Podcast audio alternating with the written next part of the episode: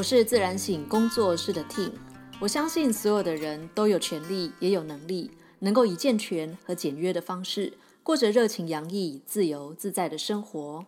今天是游牧生活频道第十七集。如果一切都按照计划很顺利的话，呃，今天的 Podcast 和下礼拜的第十八集呢，会是这个。能够带回现实的旅行力的企划的最后两集，那第十七、十八集，我自己在主题的规划上面，其实也把它视为是一个有点像上下集的组合。所以今天的第十七集的内容是在冒险中活出日常，而最后一集则是在日常生活中冒险。那这个能带回现实的旅行力的 Podcast 的企划呢？制作的过程当中，我觉得我是收获最多的那个人。我觉得人真的能够学会或理解一些什么东西呀？它其实就是一种知识和经验的内化跟吸收，然后最后再把它输出成一个成品出来的过程。我在节目当中分享过的很多的东西啊、概念啊或经验啊，最一开始他们在我之内，也就是非常散乱的，就是四散的、零落的，在我的。脑海当中，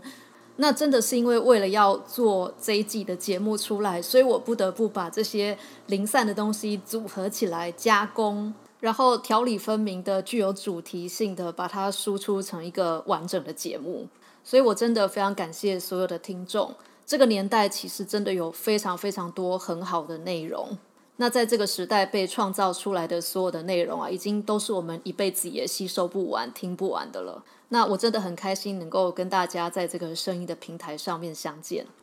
那么回到节目的内容，这一集节目的副标叫做“旅行的本质与意义”。我自己经过了这一连串制作节目的过程当中，渐渐可以理解到，我并不是在推广旅行，我觉得我更像是在分享一种。可以称之为旅行者的价值观，然后这个价值观，它是我们在日常生活当中可以一直去实践的。不管我们现在是在定居的生活当中，还是在旅行的状态当中，那我觉得所谓的旅行者的价值观，或者是说旅行者的体质啊，或许它可以归纳成以下的几点，包括了喜欢前往陌生的地方，接受挑战，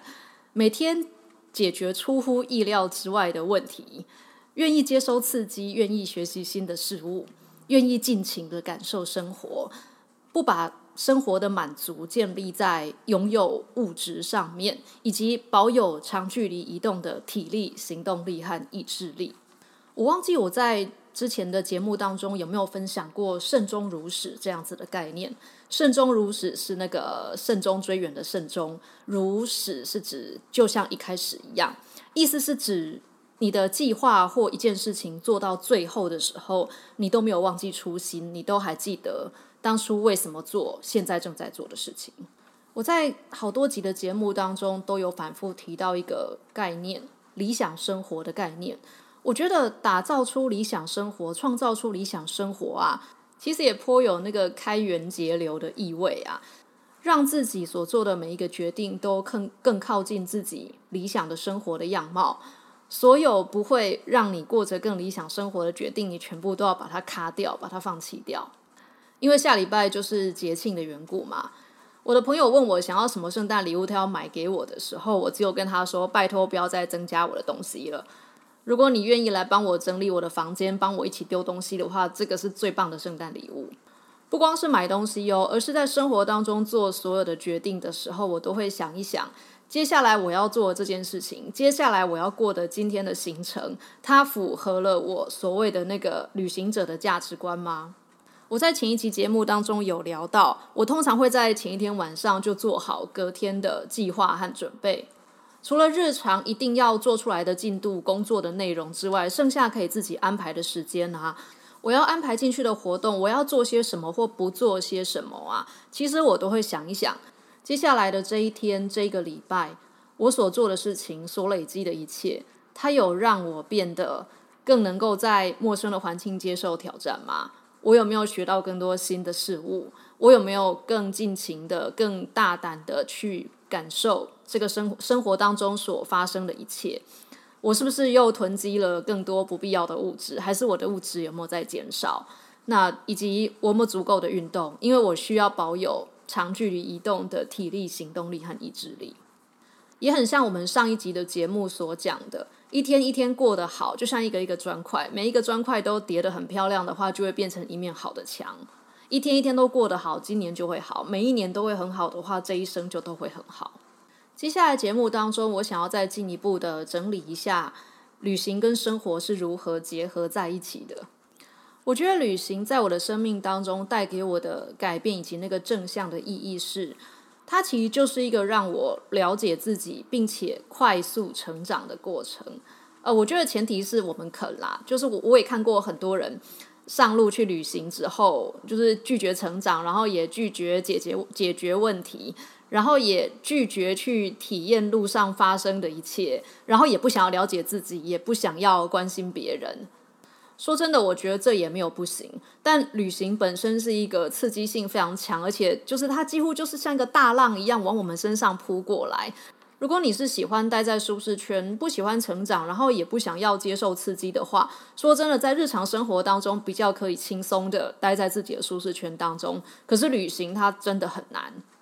所以这边我想要谈到的是一个出门旅行的时候有可能会踏到的一个地雷或者说误区，也就是我们在出门旅行的时候有没有搞清楚自己的动机。有的时候，真的，一不小心呐，我们会落入那种把旅行变成一种社交竞赛的匮乏心态当中。白话就是别人有我也要啦，但别人有不代表我们适合啊。然后说真的，我觉得没有出国，其实也不代表我们缺了什么。我不知道你们的生活当中、成长过程当中有没有遇过，呃，很像小叮当里面的小夫，就是阿福那样子的角色。在小叮当的漫画跟卡通里面啊，小夫会过来问大雄说：“啊，我们今年冬天全家去北海道滑雪哦，你要去吗？”然后挥挥手说：“啊，算了啦，我看你家应该是没有办法去的吧。”然后转头就走了。然后其实我真的是到年纪很大才第一次出国，十几二十岁的时候也确实听过人家对我讲这样子的话，在生活当中真的不缺有人想要强调。我们过的是比他们还要匮乏的生活，所以这个时候更要坚定而诚实的面对自己的心，就是我们做这件事情到底是为了什么？是为为了我们自己，还是为了要让别人闭嘴？不基于匮乏、比较跟嫉妒，不是那种。那个谁凭他也能当背包客，我告诉你，我也可以，我只是没有出门而已。然后硬要以背包客的方式去旅行，可是最后才发现自己可能是比较适合走贵妇假期路线的娇贵的旅行者的话，那整个过程都会很痛苦。然后你也不知道自己在干嘛，花了一大笔的钱，把自己放在连自己都不喜欢的地方，做着自己不喜欢的事，吃着自己不喜欢的食物，就是我觉得人不要这样子折腾自己嘛。另外一个出门旅行之前，我觉得蛮重要的一个点是，如果可以的话，请你一定要先弄清楚你是去旅行的还是去放假的。放假它其实是一个复原的假期，它是来享受的，所以整个放假的过程当中，你其实可以不用去面对任何的未知。诶，例如说，当我去海外的瑜伽中心上瑜伽课的时候，说真的，那其实里面就没有什么。太多的未知啊，因为所有的行程表都是规划好的，住哪里、吃什么、每天做些什么事。它其实真真的很像，就是去海外的瑜伽学校上两个礼拜的课，当然一样很累啊，从早上瑜伽上到晚，术科加学科加上全部都是英文。但基本上，因为我并不需要应付一堆出乎意料之外的事情，所以我自己会把这样子的出国的方式视为放假跟复原。那旅行则正好相反，所以这个地方延伸出来是另一个我想要跟大家分享的概念，就是旅行者和观光客之间，它不是种姓制度，它也不是阶级，两者之间其实并没有一条明确的界限去划分旅行者跟观光客。我自己其实也曾经有过那样子的心态啊，就自以为自己是有资格轻视观光客的旅行者。但一旦有了这样子的心态之后，这不就跟前面讲的这个旅行的本质这件事情有了，就是完全是相反的两回事嘛？在日常生活当中，其实人，我觉得人是蛮难在各式各样的角色、责任跟义务当中，还能保持清醒的。我们真的很容易在日常生活那些规律的 routine 当中啊，持续的产出、持续的工作当中，然后就慢慢的就迷失了，就忘了自己是谁。那我觉得旅行很有魅力，也很重要的一个点是。特别是一个人出去旅行的时候，我们得以有机会抛下所有的角色跟标签，然后我们也可能没有具体的目标，就只是一直前进，一直前进，一直前进。而那个行走的过程会让我们再一次变得完整。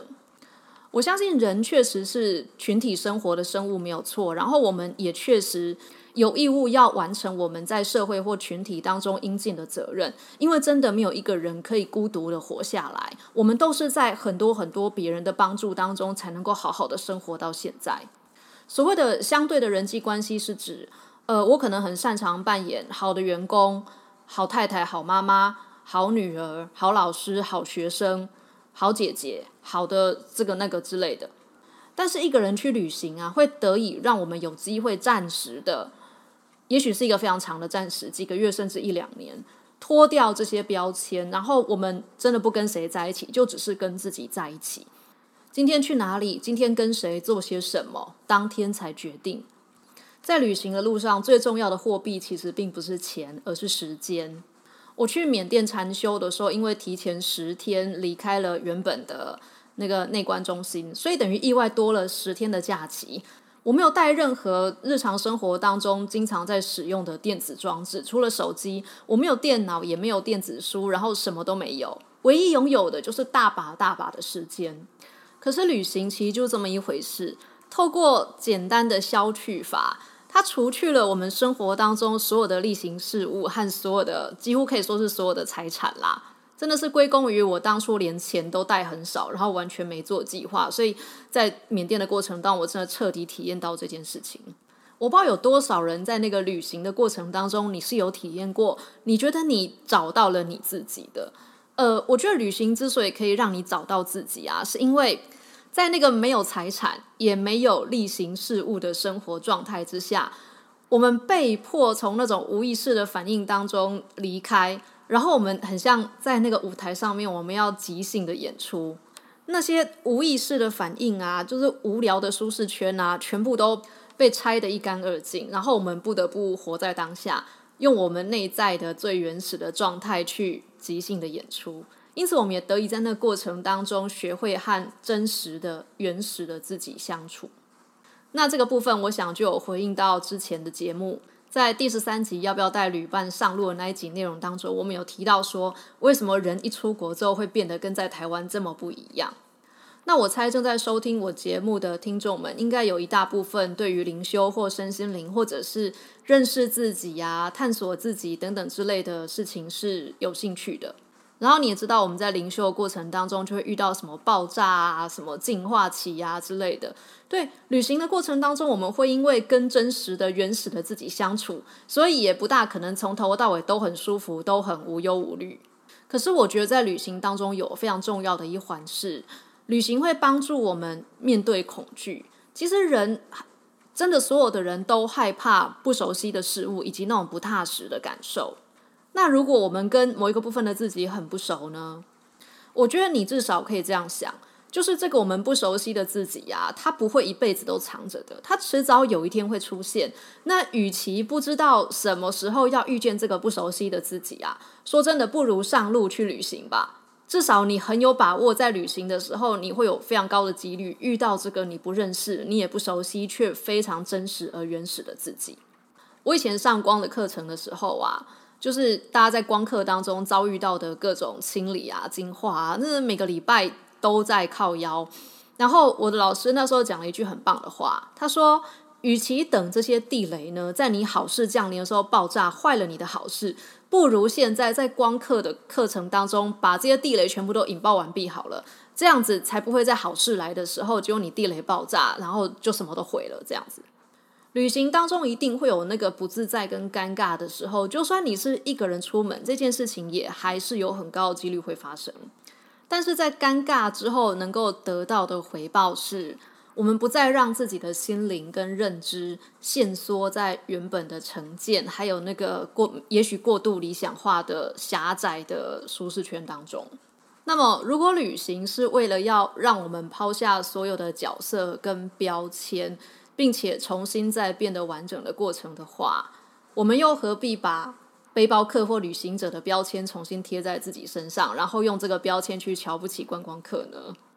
特别讲这一段的原因，是因为这其实真的是一个很细微的心理上的陷阱。然后我觉得我自己在这个心理陷阱当中，其实卡了有点久，然后一直真的就是一直到最近做节目跟整理的时候，才忽然发现，哎，原来我有掉进这样子的心理陷阱过。那么无论是在旅行还是在生活当中啊，事实上我们都是在找到自己和失去自己之间反复的自我更新，并且找到这其中的平衡点。那也就像我在这一季的节目当中反复想要跟大家分享的，旅行它完全是跟我们的现实生活是可以连接在一起的。所以接下来我想跟大家分享另外一个我在旅行的过程当中才被养成出来的能力，叫做同理心。要自我揭露这个点，我真的就有点不好意思。但确实，虽然我的工作是做身心灵的咨询，可是我工作的方式始终比较接近于问题解决导向，就是 problem solution 这样子的状态。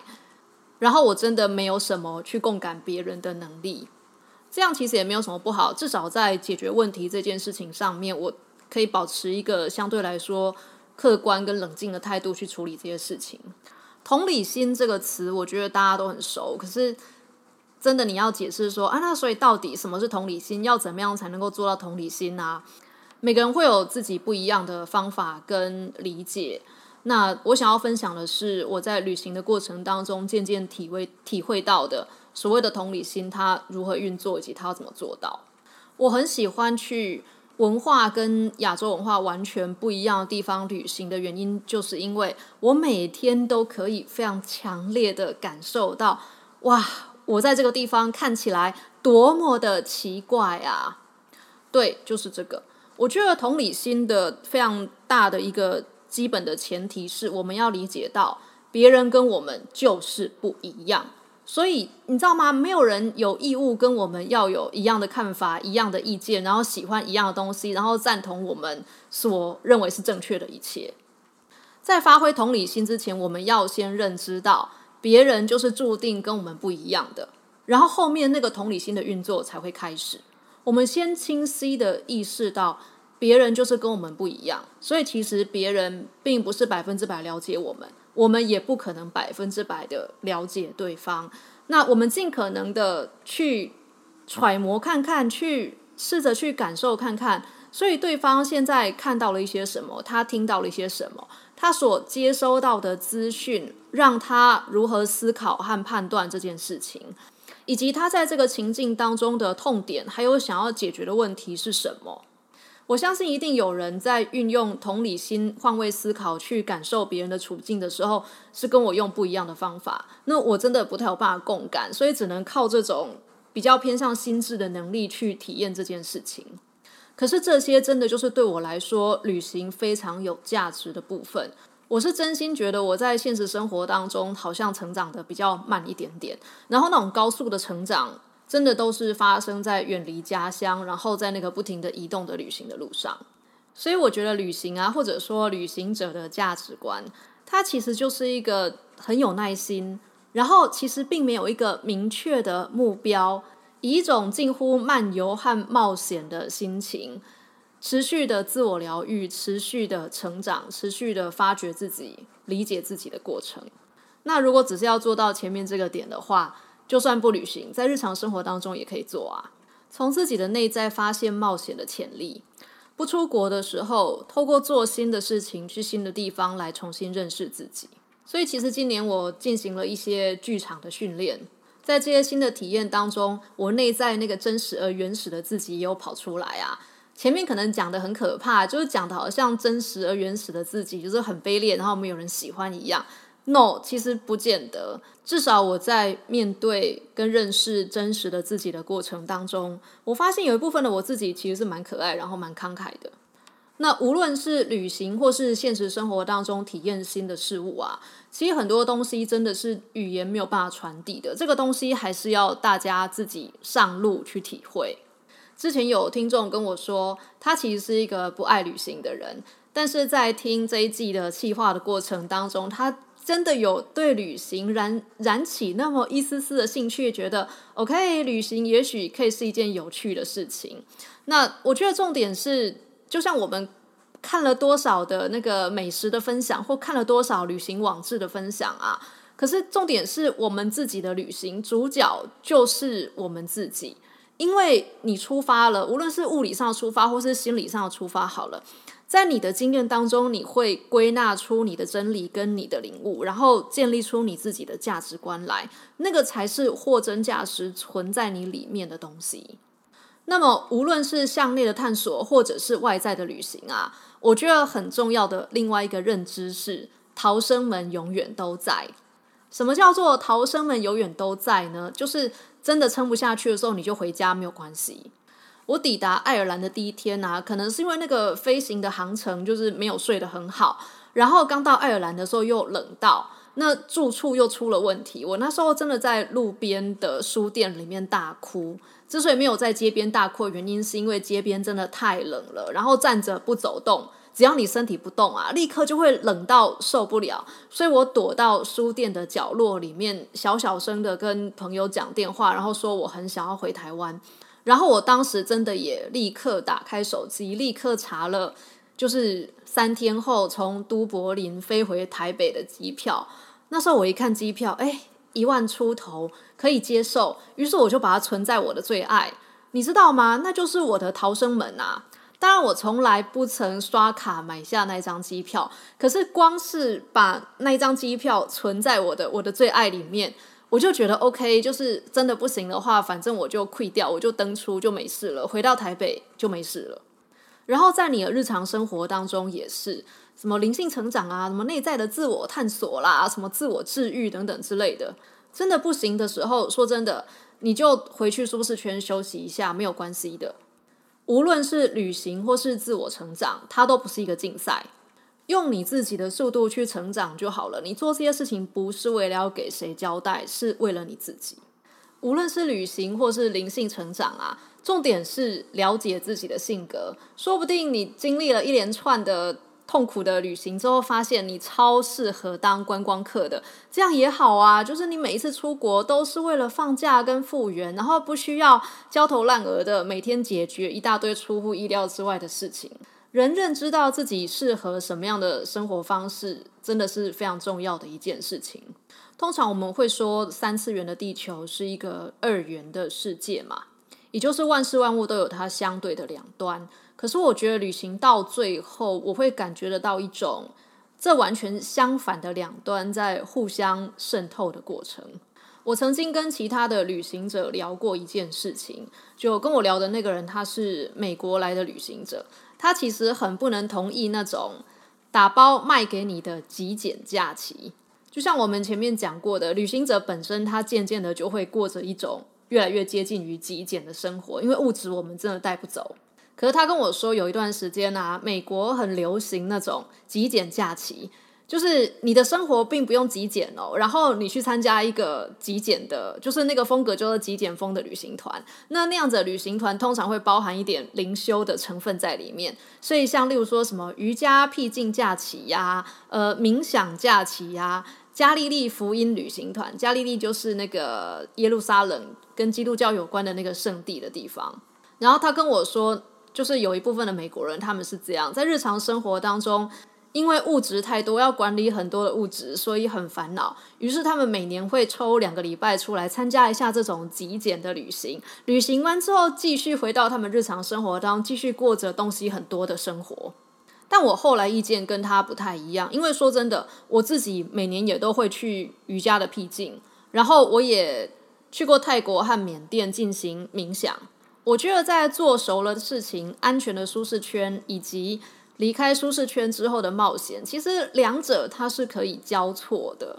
我第一次去巴黎的时候，说真的，大概第一个礼拜也都是按照着旅游手册上面去了所有观光客必买、必吃、必玩、必看、必去的东西。然后其实真的是放松下来之后，我才比较自在的能够在巴黎的小巷子里面钻来钻去，然后看到那个非常小的小茶店的店面啊，可以很自在的进去用比手画脚的点东西，然后在里面坐下来喝茶。可是我也曾经在去到台北的一个就是相当原始的小村落的时候，因为要入住住处的时候完全找不到 check in 的人，就然后我去了那个地方，它那个园区啊看起来又。很原始，然后超妙的那个小村落有机场，所以我是搭飞机过去的。可是每天只有两班飞机，就是去一班回来一班。然后我那班飞机一落地啊，人一离开机场，二十几分钟之内机场就关闭了。然后整个村落路上也没人，天又一直黑下去。哦，那时候真的是会紧张到错赛。然后自己想办法搭那种小黄面包车去山里面的庙里面进行呃，就是内观啊、冥想啊。然后迷路的时候也是紧张的要死，那么强烈的经验，当下要应付的时候确实是很花力气的。可是事后印象最深刻，还有真的就是拓展舒适圈最多的，也就是这些强烈的经验。那今年因为疫情的缘故啊，所以跟我比较熟的一些朋友见到我的时候，都会用一种有点担忧的神情看着我。所以你今年过得还好吗？刚开始不能出门的时候，真的是有点闷。可是。反正你知道，旅行者其中一个能力就是适应力嘛，所以其实我觉得我就蛮快的找到了在定居生活当中可以可以持续的保有旅行的新的生活方式。那这其实就是这一整季的节目当中一直在跟大家分享的。